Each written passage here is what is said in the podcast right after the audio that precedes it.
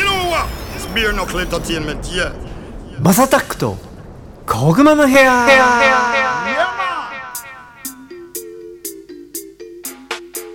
You said it. Bare knuckle is a blazing fire. はい皆さんおはようございます。こんにちは。こんばんは。お疲れ様です。おやすみなさい。ハイタイムズのマサタックです。この番組はですね今注目されているトレンドやニュースなんかを取り上げて毎回ポップにおしゃべりを提供していこうというものです。お手軽に聞ける長さくらいの配信をこれからもどんどんアップしていこうかなと思っております。はいということで KW 社員さんですね。ゲスト第3弾目完結編でございます。今回のねシリーズではですね彼のラップの書き方とかですね当時あったクラブの話だったりとか他にはあの政治の話とか皆さんの将来のことだったりとかなんかポジティブになるようなことだったりとかそんなことを話しておりますと。であの前回前々回の話を聞かれてない方はぜひそちらを聞いてからこちらに戻ってくるのもいいんじゃないでしょうか。ということでどうぞ。で俺2002年にその「狂気の桜」のサントラででマスターキーに聞いたのかその広下に聞いたのか忘れちゃったけどなんか誰か若い人フィーチャリングできる子いない？みたいなこと聞いてでハイタイムズってその時ちゃんとハイタイムズって名前でこう意識したのはその時は多分初めてだったんだけどハイタイムズって名前そんな名前だから相当結構あのブリブリなやつ。だまあ間違いないですね。名前的にブリブリなやつですよね確実に。 Cypress Hill みたいなやつなのかなと思ったんだけど。重くそです意外に上品な感いじやそうです。上品。上品。いや本当上品だと思いますよ。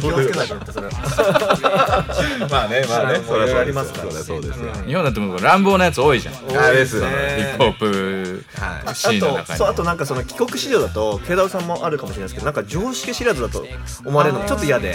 なんかそのどうせお前英語喋れるけどさみたいな。どうせあアメリカかぶれのなんか感じだろっていう風な見方されるのが僕ちょっと嫌だったんですよ。逆に俺で結構常識知らずだと思われてたよ。思われてたしそのアメリカのやり方を日本にこう無理やり押し付けそのインフメフメとかインでないとワックだとかまあそんなことも結構言ってたし要はそのディスするようなカルチャーも結確かに確かに。構グイグイやってたじゃない？やってましたね。リトルなんかそういう意味であの被害者だと思う。そうですね。いやでも面白いんじゃない？因因が硬い二人だから。そうそうですねそうですねそうですで あいつは俺に対して全然そのなんか悪い,、あの感じは持ってないんだけど、別に俺も個人的にはないよ。ただその、同じそのラップしていろいろこう知名度も上がって発言の場が増えてんだからもっとそのヒップホッパーらしいことを言ったらどうなのよみたいなのが一番あって別にラップがダメとかその曲がダサいって言ってるわけじゃなくてその自分の手に入れたプラットフォームをしっかり活かせよっていうメッセージだったんだけどなんかちょっとあの曲解されてで割とだからそれこそその兄貴分だったライムスターのねマミリーとか。まあ歌丸はそうでもなかったけどすごいこうなんか反感持たれたし、あったんですね、あのそういうそっちをこう支持してるヒップホップリスナーたちにもまあすごいあの嫌われたというか多分なんか僕2ちゃんでめちゃめちゃあのそんな叩かれました。悪者扱いされてた時期があった当時その2ちゃんとかがその全盛期の頃に当時それこそその割とその日本でヒップホップをやってる人たちはみんなそのミックスをその土井さんっていうもう泣く子も黙るミエンジニアの土井さん DOI 渋谷にあるダイモニオンレコーディングスのえー土井さんにみんなおあのお願いしてたんですよ。はいはいはい。だから土井さんのところに行くと大体その最近みんなどういう感じかっていうのを教えてくれるっていう要はもうそのミックス後の音源を聞く前に2時間ぐらいトークなんですよ。ねおしゃべりなんで。そうそうそう。話全然止まんないんだよね。卓向かってるかと思ったらこっち向いてずっと話してる。というわけで聞きましょう。で 大体2回ぐらい聞いておしまいっていう。そう。だけどそこでみんなこの最近の日本ヒップホップ日本のヒップホップ事情はそこで結構わかるっていう。でもでもあの当時は8割 KW さんの話だったよな。あ本当？思います。多かった。土井君俺といるとねあんまその俺の話しないんだよ。やっぱそれこそ別の人、はいはいはい。他の人なんかあの人こうですとか、はいはいはい。和田さんやばいっすとかなんかそんな話ばっか聞かされて俺はその他の人に俺の話そんなにしてるっていうのは後から聞いて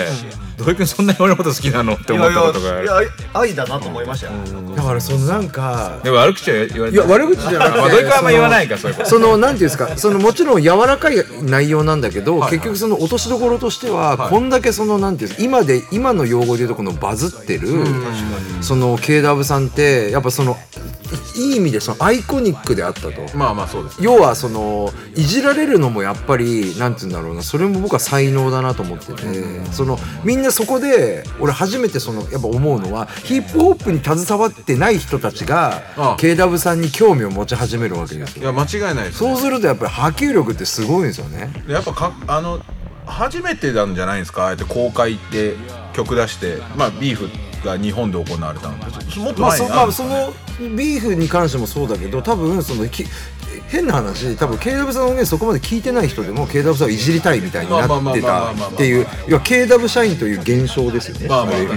とうございますだからそれをなんかみんなすげえいじられてるよねって言うけど今の時代になって考えてみると、ものすごいマーケティング能力とかそうそうそうそうそうですよねだからあれはだからツッコミどころが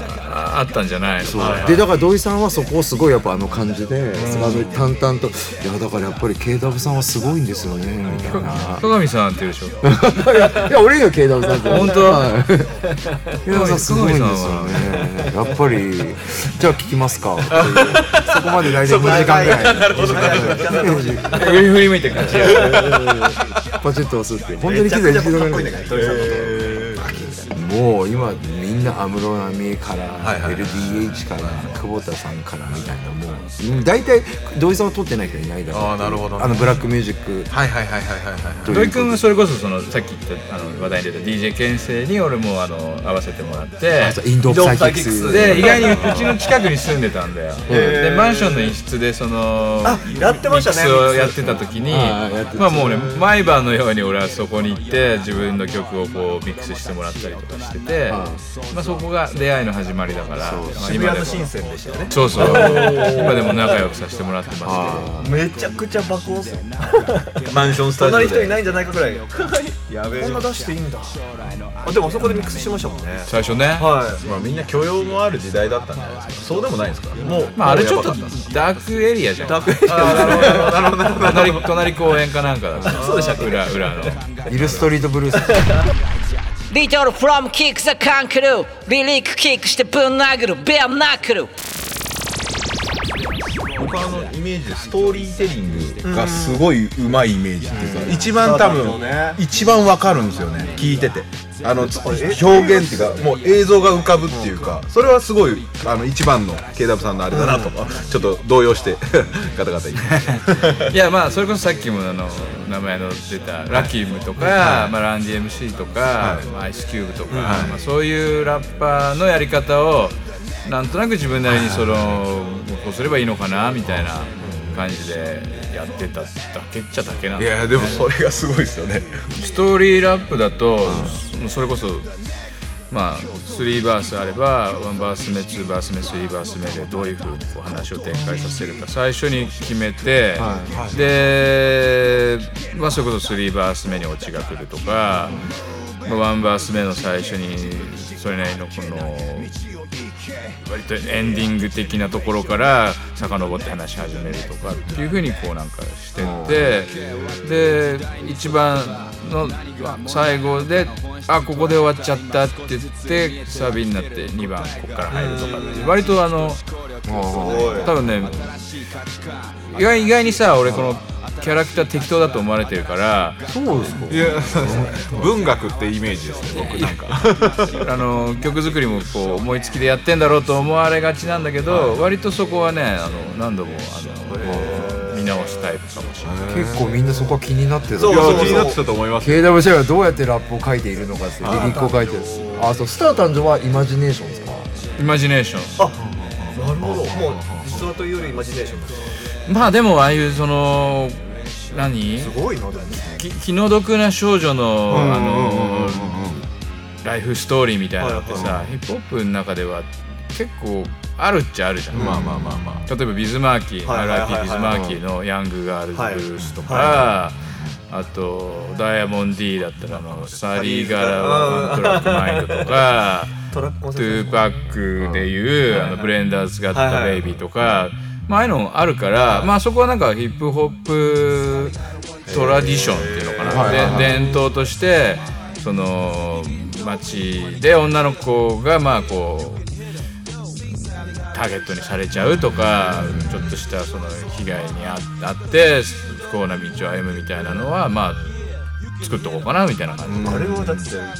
もうす。ごいよね。いやすごいですすごいです。あれ情景がめちゃめちゃ浮かぶです。し、なんか想像しやすいというか。駐車違反スピード違反。あ新しい女子と雷ももうえ僕らだってもうやっぱりそれがやっぱのあれとかもあれ思いつきじゃないですよ。あれもなんかメモってたパンチラインとかさ。まああれはね結構あのー書こうって決めて書き始めて、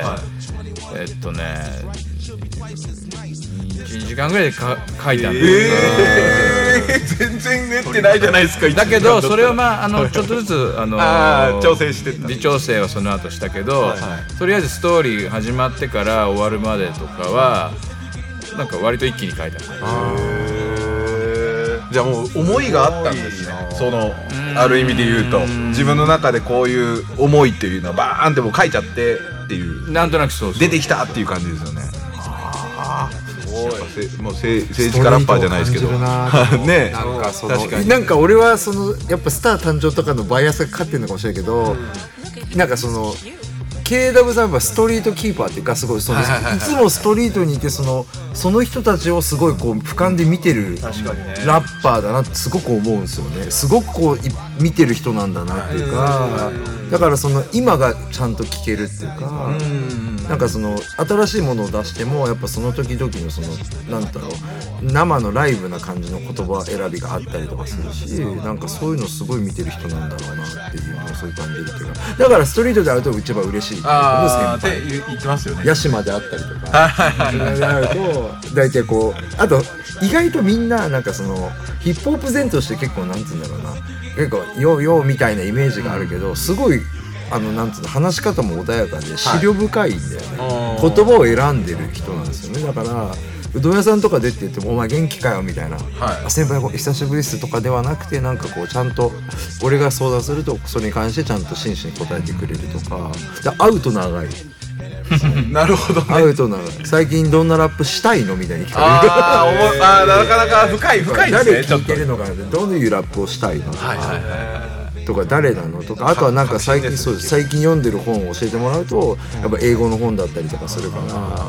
でも日本におけるその日本で書かれてるヒップホップのって結構なんだろう。文献があるものが結構なんだこすってたりするものが多い。それは確かに。ただ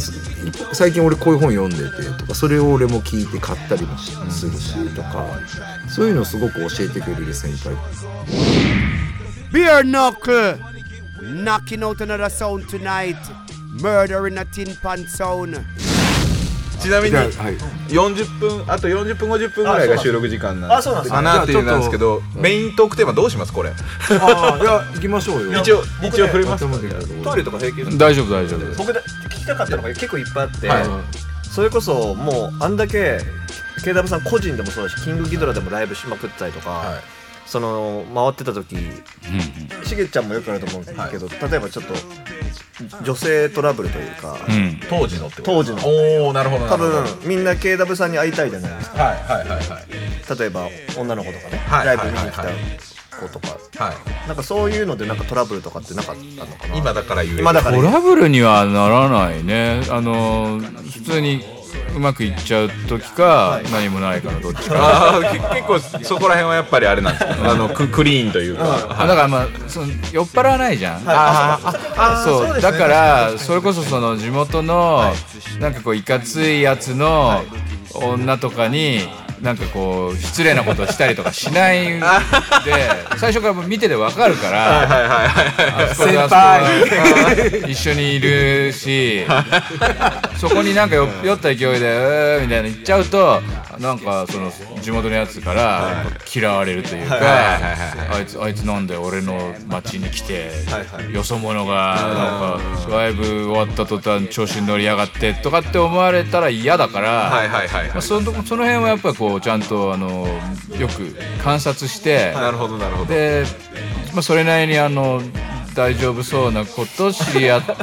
たらまあまあまあそうそれなりにだし、うん、いやーストリートイズウォッチングですねいや確かに。こういうことって今のリアル話だはいはい。うん。でも確かにお酒はやっぱねそういう事故を起こしやすくなる。マサさん怒られる立場ですよね基本。そうでもないです。かそうでもない。あそうでもないですけど実は。ただまあ、イケイケのやつとさ、それなりにやっぱあの慎重な人あーいるから、確かにそれはそうですね。そこはみんながみんなそういうわけじゃないけど、はい。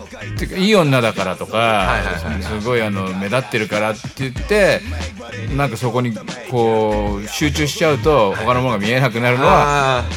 怖いよっていうのがね。うん。自分がやられたら嫌なことはあんましたくない。じゃんあ確かに。確かに筋が通ってらっしゃるから結構。いやね。そうですね。本当に。揉め事があんまりないかもしれない。ですね僕の場合すぐ連絡先聞いちゃう。のね。その方がなんか事故起こりづらい。いきそうっすね確かに。秘密的にでそれこそそのまあなんだろう。誰から見てもさ可愛いしモテそうな女の子とかはいろいろと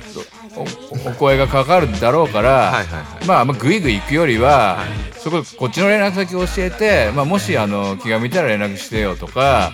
あの東京来ることあったら連絡してよとかまあ例えばでもやっぱし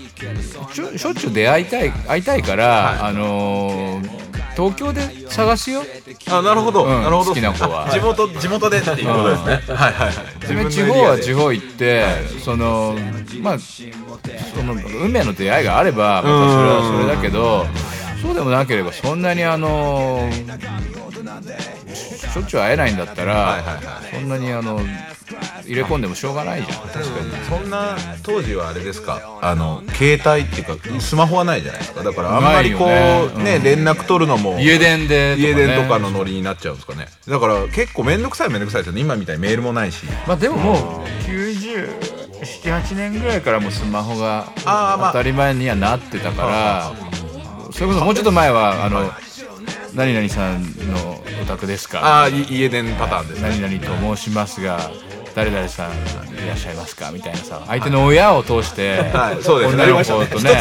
連絡取んなきゃいけなかったじゃん。はい。だからまあそれなりに行儀もよくしなきゃいけないし言葉遣いとかそうですね。でもまあある時期からその直接あの電話して携帯が来ましたからね。なんでまたちょくるすかやみたいな あそうです時代の変化ですね。確かに確かに。そっかそっか。でも絶対なんでそんな話聞きたいの？寄っていや寄ってくるだろうなと思って朝たく引き出すねえいやだって絶対にそれこそだってテレビもガンガン出てそれこそ「へいへいへい」とかも。まあまあそうですねそうあれ浜田さんに叩かれてましたっけ？叩かれてはいないけどなんかいじられた。とかもうだって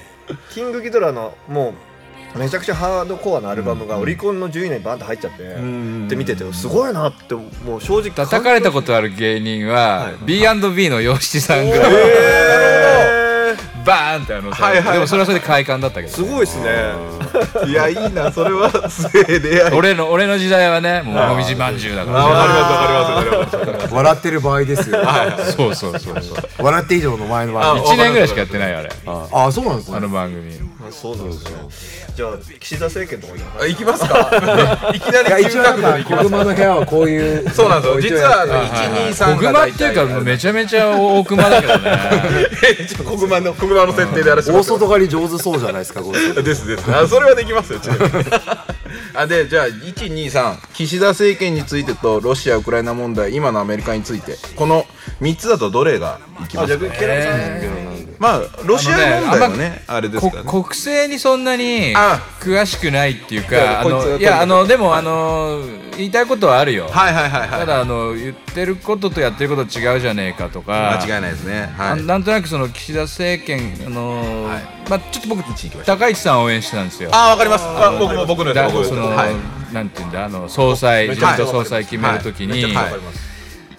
まあ今またちょっと言いたいことあるんだけど、はいはい高市さんにはいはいも。でもそのこの岸田さんとか河野太郎とかの言ってることを聞いてて、はい。まあまあ完全にちょっとなんなんかこう売国の匂いがしてたのね。うんなるほどなるほど。でもあのーなんだ所得倍増みたいなこと言ってたでしょ、新しい資本主義とか、はいはいはいはいはい。全然所得倍増されてないみたいだしまあ、適当なことばっか言ってるから、はい。まあ、ちょっともう俺は失格というかね。もうあの早く次に変わればいいのになと思って。新しい資本主義って内容が分かんないんですよね。全くちゃんと言われてなくて今現状ですうねん。で特にあの、まあ、宏池会政権ってよく言われてるんですけど、まあ、要は中親中寄り政権なので、まあ、かなり、まあ、皆さんね心配されてたんですけど、まあ、どうしても今アメリカの要はあの御用というかですね、アメリカの圧力がすごい今来てますから日本に、まあ日本は戦後ずっとしょうがない結局ねアメリカの影響下にずっとい。るし、そはい。こをなかなかあの飛び越えるっていうのはそうですそうですね。至難の技だと思うから、はい。まあそういう意味でそのただまあその、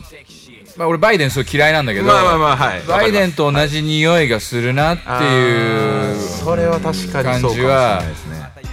否めないのかな。確かに否めないですね、あのやっぱりその、まあ、僕も個人的に、まあ、岸田政権に関しては、まあ、思うところありまして、まあ、ある意味でその言われたものを全部取り入れてるわけじゃないですか、今今のところ見てるとですね。でなおかつコロナの政策も全部もうただ菅さんの引き続きやってるだけですし、でまあ、今やったからコロナも落ち着いてる時代に岸田政権が誕生したから、僕はあのなんていうんですかコロナも落ち着いてきて、まあ、に今今文句言ってる人が少ない。支持率も一応60%ぐらいあるので、文句があるやつが少ないんだろうなとは思うんですけどじゃあ実際にこのままあの議論がなく進んでるイメージがあるんですね。はいはいはい。でた単純に言うと今回の参議院選挙終わると3年間選挙ないんで。なるほど。ですです。解散しなければ3年間はもう岸田政権が続くので、あるある意味で言うとやりたい放題っちゃやりたい放題なんですよ。でなおかつ僕がちょっともっと文句があるっていうか一番文句あるのは財務省に対して強くないんですよ。あ今回そうだ、ねはい、だから財務省が好き勝手やる3年間になるはずなんです。怖いね。それが僕は怖くて。まあでもはい。安倍さん時代も結局まあまあまあ。財務省強かったし、結局あのアベノミクスとか、うん。黒田バズーカとかああいうのも全部 結局あの財務省にあの、そうですね。従ってたから、ね。まあ言ったら、まあ、日本のその官僚は機構をは支配してるのは財務省がまあずっとそそうなんでしょ？多分俺もそんな詳しいことは分かんないんだけど、でまあそのこの岸田総理っていう個人に関してまあこう喋ってるといろいろ思いついてくるんだけど、はいはいもちろんどんどん言あ。のーとりあえずなんか考えてるふりというか、はいはい。それはあのーか考えなければいけませんとか,、なんかそんな感じで全部何でも終わらすじゃない？終わりだす。で考えてるって言えばいいのかっていうはい。結局何も行動するっていうところにあまり結びつかないから、はいはい。まあ、そういう意味では本当に信用できないなっていうかまあ、単純にそのこの人元銀行出身だっけ？そうですそうですそうです。だからまあそっちのその財務省寄りになるし、あのー結局目的が総理になることであって、はい。総理になって日本を良くしたいっていうところまでは考えてなかったんだなっていうのが、あのーちょっと見て取れるっていう。まあこれ言っていいかわかんないですけど、まあ僕あの自民党員なんですよ。あそうなんだね。はい実は。でまあまあ正直維新維新党員でもあるんでちょっとなんかダブル党員になってちょっと政治の闇なんですけど、なんなんですけどまあじ自民党員でやっぱり前の安倍政権下にまあずっと結構近くでいろいろやらせてもらってた部分もあったんで、あのその当時は宏池会の中では岸田さんはあの総理大臣になれないから岸田さんを下ろすしかないって言われてたんですよ。で今回スッといけたので、おそらく今その岸田さんとしてはなる気はもちろんあったと思うんですけど、なれると自分で思ってなかったはずですね。だからノープランなんだのもうそうですそうです。っていうのはもうひしひしと感じます。前政権の時の岸田さんの対応を見てるあなっちゃったみたいな感じとなっちゃった感はすご総い裁選の時まではさはい。割となんだ一番なだなんていうのか第一ななんていうんだ？そのそのなんか一番可能性が高かったのは河野太郎って言われてそうですそうです。河野太郎さんですね。であれはもう最初のあのい一回戦であの、はい。一気に落ちたんだけど、はい。結局河野太郎もこのこの岸田さんも、はい。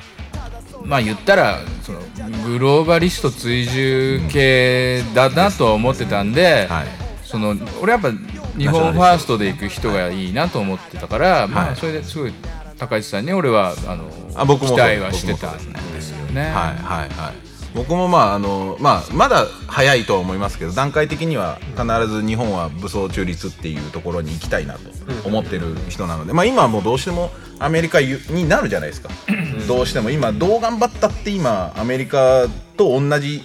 旗の下にいないといけない状態なので、まあ、日本にこれだけアメリカの基地がはい。たくさんあって、はい。まあ自衛隊がそれこそ憲法に縛られてて、でアメリカのまあいわゆる核の傘の下にいる限り、はい。日本は結局、うん。こそうです国家主権を持ってないのと一緒だし、うん。でまあもちろんそのアメリカも俺好きだから、はい。アメリカもいろいろこう、見てはきているんだけど、あの自由なのがやっぱりいいと思うんですよ。そうです。今今の世の中。で自自立なき自由っていうのはないと思ってて、はい。はい。自立してないってことは日本はまあそういう意味でまだ本当自由を標榜するとこまで行ってないなっていうのがすごいあのフラストレーションですね。思いますね。あの北朝鮮にも相手にされてないじゃないですか、正直な話。あれも正直アメリカに向けてミサイル撃ってますから、でそういう意味で言うとやっぱりその、ね、日本が自由じ自由主義陣営としてやっていく中でやっぱりそのアジアの牽制をしていかないといけない立場にあるのはもう間違いないからですね。で特に今回あのあのまあ公に発表はまだ大々的にニュースでは出てないですけど、バイデンさんがお願いをしてきてる内容があってまあ、あの軍事費を上げろっていうのはもちろんそうですね。2%目標っていうのももちろんこれは大掛けになってるんですけど、要はアメリカの米軍基地がもし仮に爆撃された時ですねミサイル攻撃を受けた時に日本反撃してねって言われてるんですよ。そのお願いがあったらしくて。でこれは何かっていうと日本の土地じゃないじゃないですか今現状。治外法権のところなんでうちじゃないよって言えるんですけどそれでも反撃してねっていうのをお願いされてるみたいです。すごいすごいい。い感じになってる、はい、でそれにどう反応するかっていうのが今岸田政権が試されているところであのお隣の中国が一番気にしてるところですここれ一つの問題になってます今。まああの公にまだニュースも取り上げてないからですね。まあ今多分こうしてるんだと思うんですけど、はいはいはい。これは事実ですね。青山茂春先生も言ってらっしゃったし。これはなんかバイデン来た時にそれは、はい。そうですそうです。言ってありました。言ってたよね、はい。アメリカのメディアではねあ言ってました。言ってた出てたし。日まあ本のメディアは日本も多分あんまりまだまだそんなに出てない産経とかにちょっと出てたああ本当ですか、そっかそっかそっか。いやそそこが結構ミソなんですよ。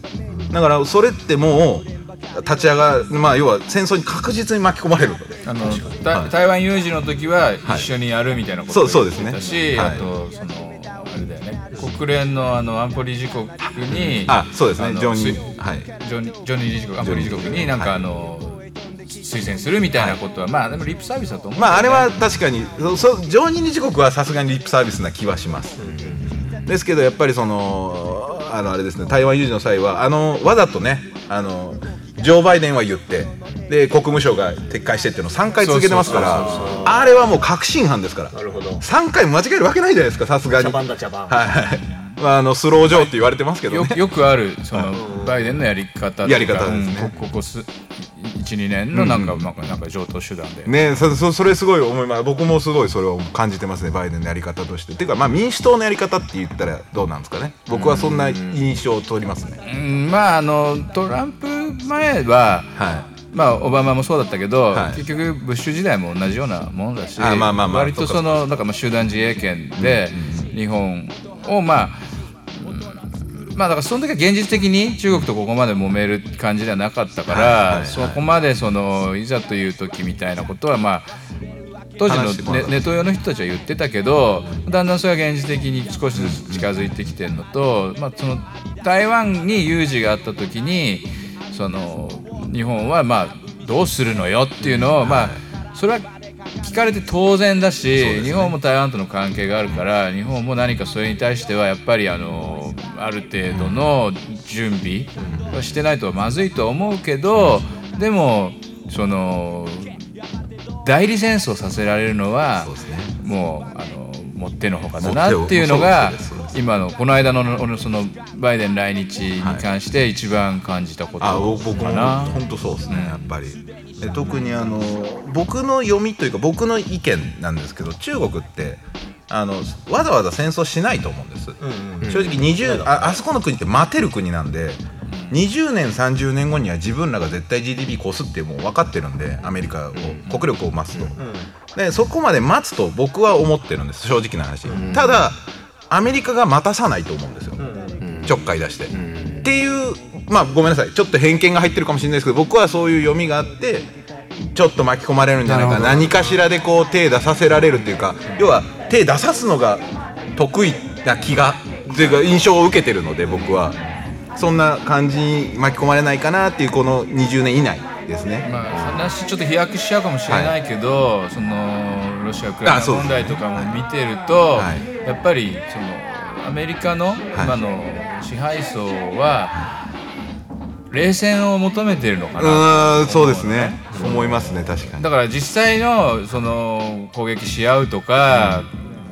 まあ軍事的にそのどっちかがどっちかを侵略するっていうところにはいかなくても、まあ、それなりにそのイデオロギーの違いだったりとか、そういうことでその。まあ、摩擦があってああの国とはしばらくなんかやらないとか、まあ、そういうのはあり得ると思うから、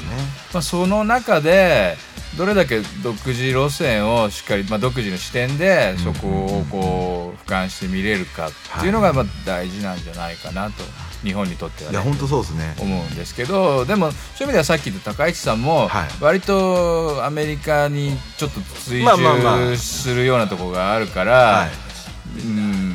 なんかそれが一番いいのかなとは思わないけど、まあ、でも実際現実的に今の日本の政治とそのアメリカの関係を見れ見ればなかなかそこから逸脱するのも大変だろうなっていうのはあの分かる。といえば分かるんですけどね。やっぱ現実的に考えると今アメリカ特に今えっ、とまあいろんな問題がありますやっぱりアメリカも、やっぱりイラクのもんイラク戦争だったりもっと、もういもっといけば、まあのーマダガスカルとなんかはもう殺殺戮っていうかもう全全国民殺してました、そういうこともやってるんですけどでも一番今まで世界のリーダー張ってきてまともだと思うんですよ。ある意味で言うと。まだ正義正義の旗を掲げるじゃないですか一応。まあそれがどうどういうあれかは分かんまないですけど、あ俺はすごいダブルスタンダードだなと思うまあまあまあからそれはそうですね。んあの特に今回のウクライナ紛争に関してもそう思うし、はい。でまあちょっとそのみんながどう思うか分かんないけど、はいはい俺はその2016年からのトランプ政権がアメリカをアメリカらしくするんだろうなと、ん本当の意味でのアメリカらしくするんだろうなっていうのをすごくあの感じてて、で途中からすごくこうあの肩入れするようになったけど、まあ、それもねあのまああえて言うと不正選挙によって、まあね。バイデンに政権を盗まれたと思ってるから、そういう意味でも本当にバイデンはあの息子含めて許せないね。いやハンターハンター。ハンターね。ハンターハンターはやっちゃうそれは結構僕らもオツさんとそのトランプさん応援してたんですよ、あそう。でやっぱりで KW さんのツイッター僕見た時に、KW さんオバマ最初応援してたけどさあいつダメじゃんってなったの僕なんかで見てででトランプやっぱこいつがアメリカらしくするんじゃないみたいな、はい。みたいな内容かな、まあ、とオバマは結局8年間やって、はい。終わって、まあ、誰かに変わるタイミングだったから、まあ、オバマはもうどどっちにしろそのレームダックで終わったけども次ヒラリーになりそうだったでしょ？ああやばかったですね。ででヒラリーとあのサンダースと両方見てて、サンダースの方がいいと思ったの、すごくまあその。まあフォーザピープルというか、アメリカ人のその、まあ、苦し苦しんでるアメリカ人にそのよ寄り添ってる感じがしたから、いいんだろうなと思ったけどトランプの演説も聞いてると、結構似たようなこと言ってるし、すごくそのメイクアメリカグレートアゲインとか、はい。アメリカファーストっていう考え方はあの政治家のあるべき姿勢だなっていうのは俺はなんとなく感じたけど、でもやっぱりその時普通にメディア日本のメディアだったりアメリカのメディアも、まあ、もうちょっと今よりもフラットに見てたから、フラットに見てたっていうかまあちょっと偏ったことにあんまり気づいてなかったっていう感じだったからまあトランプなんかいろいろ心配なとこはあるなーなんて思ってたけど、でもやっぱ途中からそれこそその北朝鮮のミサイルを飛ばさなくさせたとか、アメリカのその今まで使っていたルートで外交をしないとか、そういうところからその破天荒だけど、この人なんか一つ一つ成果出すよなっていうふうに思い始めて、まああと、演説とか見てても面白いから、そうですね。まあ、結構口悪いし、ちょっとその差別的だっていうふうに誤解されるような表現も使うけど、でもまあそれはちゃんと見に来てるオーディエンスにしっかりこう寄って立ってるんだなっていう印象があったのね。はい。じゃあ分かんないよ。あのトランプはトランプでそれの野望があったのかもしれないしとは思ってたけどでもまあ本当にバイデンになったら、まあ、日本もそうだけどさ、円はどんどんどんどん安くなるし、燃料は高くなるし、値上げもするし、あ全然いいことないじゃない。そうですね。でそれはやっぱりそのそれをそのなんていうの？バイデンのせいじゃないって思う方があの何も見えてないなって気がするんだよね。日本にとっては絶対トランプさんの方が確実に良かったと僕は思ってます、それこそ、はい。あのーまあ本気か本気じゃないか分かんないけど日本も核持てばいいじゃないとかあとまあ安倍さんがうまく話をできてれば、それこそ日本がもっとその主権国家として自分たちのまあ防衛もやることはやるし、段階的にアメリカの基地を減らしていってアメリカのそれに対する負担を減らすのもいいと思うし、思いやり予算とかもあのちょっとずつこうなくしていくっていうのはどうですかって言ったらまあ多分トランプは、あのートランプってあんまり呼び捨てにしたくない。まあまあそうです。トランプ大統領。はあのー日本にその気があるんだったらその主権は認めるし、はい。はい。あのー日本が自分の自分たちの足で立つっていうんだったらそれはそれで話は分かるよって言ってたんじゃないかなとは思うん。です。です。GDP2% もトランプさん。の時から言われてます、あの上げろっていう、はい、であれは財務省が潰したん。ですけどね、はい、当当時安倍さん。がな NATO に対しても同じようなこと言ってまあ、そうそうですねアメリカの負担が減って、はいそれぞれの国はそれぞれが守ると、アメリカが世界の警察でいることにはもう限界があると、でそれがその俺はアメリカがその凋落したとか、はいそのま、前よりアメリカが力がなくなったって言われるけどっていうか他の国がやっぱりどんどんこうレベルがこう上がってきて、相対的にアメリカがまあ弱く見えてるだけで、別にアメリカのその軍備とかで考えると世界一なことは変わらないし。そのなんかやたらこうアメリカがダメになった落ち目になったっていうことを日本のその識者たちはこうテレビとかに出て、まあ楽しそうに言うけど、まあね。はい。全然そんなことはないんじゃないかなと思ってて、でそのトランプの Make America Great Again がどんどんアメリカをそれこそ後半はもう景気も良くしてたし雇用も増やしてたしまあ日本にはあんま伝わってきてなかったけどそのマイノリティたちの生活も上がってたのね、だからそういうのをちゃんとあの報道しない。とにかくあの俺はね、まあ、いろいろ言いたいことはあるけども政治批判よりも何よりもメディア批判の方が強いのとジャーナリズムとか報道がプロとしての仕事してないっていうことに一番腹が立ってるんだよね。なぜならまあ俺はその政治家じゃないし、一般市民だし一般市民と同じあの目線で見てて、一般市民がこう話し合えるような材料を報道っていうのはこう俺らに提供するべきなんだけど、そこがもう偏ってたらそうですねまともな話にならないじゃない。で俺みたいなこと言うとそれこそ世の中だと今陰謀論者とか Q アノンだとか言われるし、でそれに反論するとまあもうより闇深いみたいな。言われちゃうわけよ。だからもう本当ねあの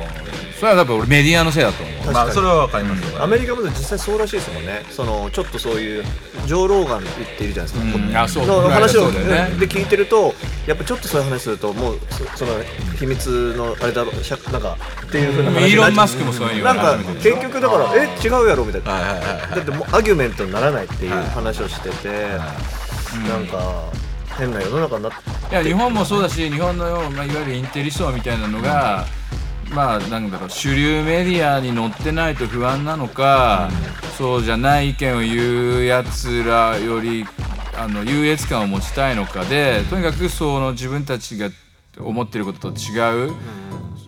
まあ大きく分けるとリベラル的じゃない保守的なことを言うと、もう今はもう全て陰謀論者っていうふうに一括りですもんね。レッテル貼られちゃって。でそいつらこそ聞く耳持たないしあの先導されてると思うけどね俺は。うん。わかりますわかりますすごいね。いやめちゃめちゃいい話ですよねこれほんまに。ちょっとそろそろ時間がですね。あそうかそうかそうかそうかそうか。迫ってきたので、はい。なんか僕ちょっと最後に聞きたかったのがこれ多分、まあ、日本にちょっと一回まだあと1時間ぐらい話せるけど、で 話をちょっとそれまた次回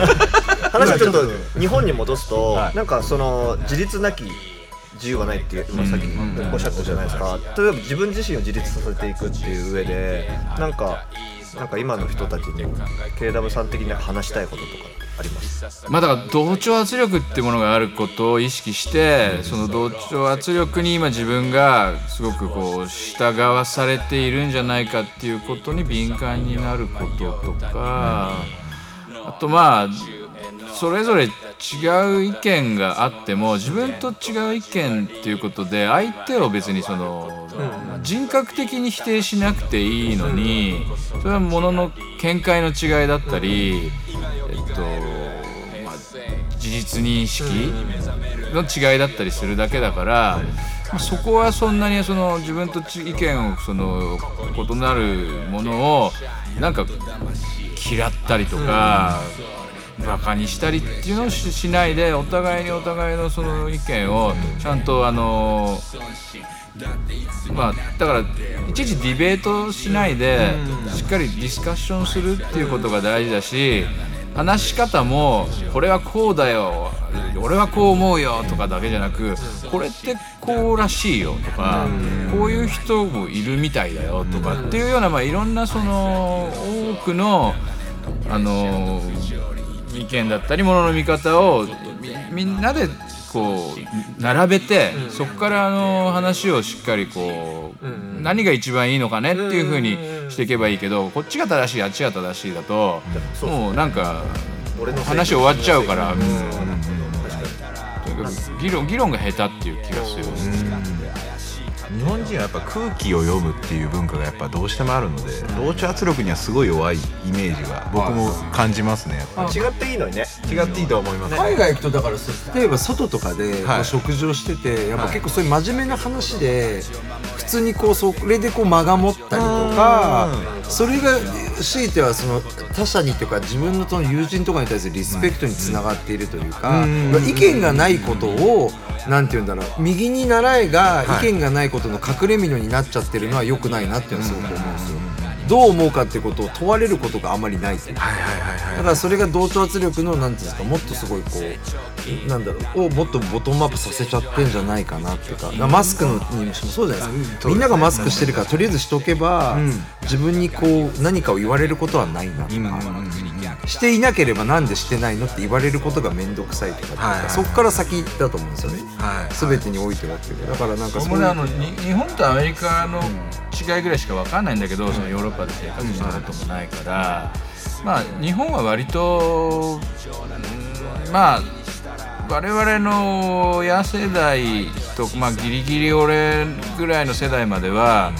割とお上の言うこと聞いてれば、あのまあまあ生きてこれたっていうか、まあ、戦争の時代はまたちょっとあるんだけども、まあ戦前は戦前でそうだっただろうし割とそのまあそのさっきは悪口言ったけど官僚が優秀で、あの日本の国民をある程度底上げすることはずっとやってこれたから、よかったんだと思うのね。だからまあそういう意味でその思考停止っていうか、お上に任しとけばなんとかなるよと、自分たちはまあ平民一般人だから、そういうこの、まあ、エリートたちはそれなりの勉強してやってきてるっていうまあ思い込みがすごく強いんだと思うんだ、でもアメリカはさ基本その全員平等っていうところから始まってるから、一人一人がそれぞれそのまあ政治家だろうと実力者だろうとまあ1対1の人間っていう意味では一緒だっていう意識がやっぱりその根本的に自由とか平等とか正義っていうものがしっかりあの理念として根付いてる気がするんだけど日本はそのための教育とか自由とは何どういうものだっていうのをその自分が自分の許された範囲で好き勝手やることが別に自由ではなく相手の自由も自分の自由も同じようにその扱うし同じように尊重するっていうことをもうちょっとやっぱ教育でしっかり教えないと、あのー次のフェーズにはなかなかいけないんじゃないかなっていうのが実感ですね。あー確かにそれは間違いなく思いますね。僕も思います。それはまさかそんなクラブの話からこんなになるいやいやでもまあそういうあの番組なんで。こっちめこっちがメインです。まあでもねヒップホップをやっぱり聞いてることで、その目に見えない事実を追求するとか、第三の目を使うとか、あとそれこそ郷土心、ふるさとだったり地元だったり自分の住んでる、まあ、地域から国までそれをこうどう大切にするかっていうのは俺はヒップホップからしっかり教わったと思うしそれとあとその自分を大事にすることとか、自分の考えをちゃんとこう人に分からせるように話すとかっていうこともヒップホップから俺は教わったと思うからやっぱりヒップホップが俺をこうこういう今の俺にさせてくれたと思っててもうめちゃめちゃ感謝してるのとあとまあそれが今こんだけ若いやつら日本中でヒップホップがここまでこう普及してみんながヒップホップでやりたいヒップホップはヒップホップだってこうやっぱり言ってるんだからそれがそのまあ別に俺がえー威張って言えるわけじゃないけどこういう風にヒップホップからいろいろものを考えられるような大人にどんどんなってまあ俺も大人っても結構じじいなんだけどさそういうやつら同士でこういうようなあの今ここで行われているような建設的な話ができるとヒップホップにとっても日本という国にとってももうウィンウィンでいけるからいいと思うんだよね。ただヒップホップってすごくそのリベラル的な考え方でもあるからそっちの方にどんどんどんどん引っ張られて最近でいうそのポリティカルコレクトネスとか、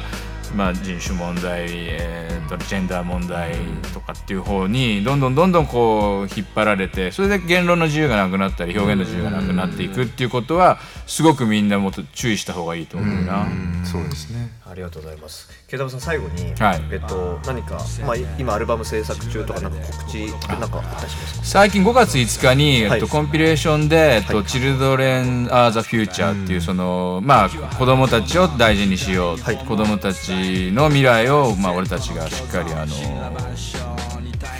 開拓のまあ道を開いていこうというような、まあ、コンセプトの EP を出したのね。でそれにはあの俺以外にもあとある指定だったりとか、デイリーダボ水拳のニトロのメンバーだったりとか、えっとワニュー。ドそれからヤングハッスルとかゲーローティーっていうまあちょっと俺がまあ割とその最近付き合いのあったラッパーたちに曲も提供してもらってるまあ EP が出てるの。はい。とでまあ俺の新曲もそこに入ってい。てプロデュースバイ。DJ 渡来曲名は「未来」って曲なんだけどそその曲が今出てるのとあとまあちょっとあんまりあの大きな声では言えないんだけど、はいまあ、今までちょっとやっていたようなことをもう一回やろうかなっていうようなプロジェクトも進んでいてそれはまあもしかしたらビッグサプライズになるかなと思って。年内年内。年内ですか。年内にいろいろちょっと話は出てくると。思うおー。これは楽しみですね。やばいやばい。漏れ出してくる感じがある皆さんやっぱ動いてますね。楽しみですね。ちょっとケイダブさんいろいろありがとうございましたね。ありがとうございます。なんかあのツイッターとかあのケイダブさんのその SNS は、はい。リンク全部概要欄に。あはいはいはい。あでのツイッターは結構あのシャドーバンされながらも 言いたいことを言ってるんで、ちょくちょくあのこのツイート削除してくれみたいなのまあ早くイーロンがねツイッター買ってくれればまあちょっと一回止まっちゃったんですけどね。今ね、ビル・ゲイツがすごい今あの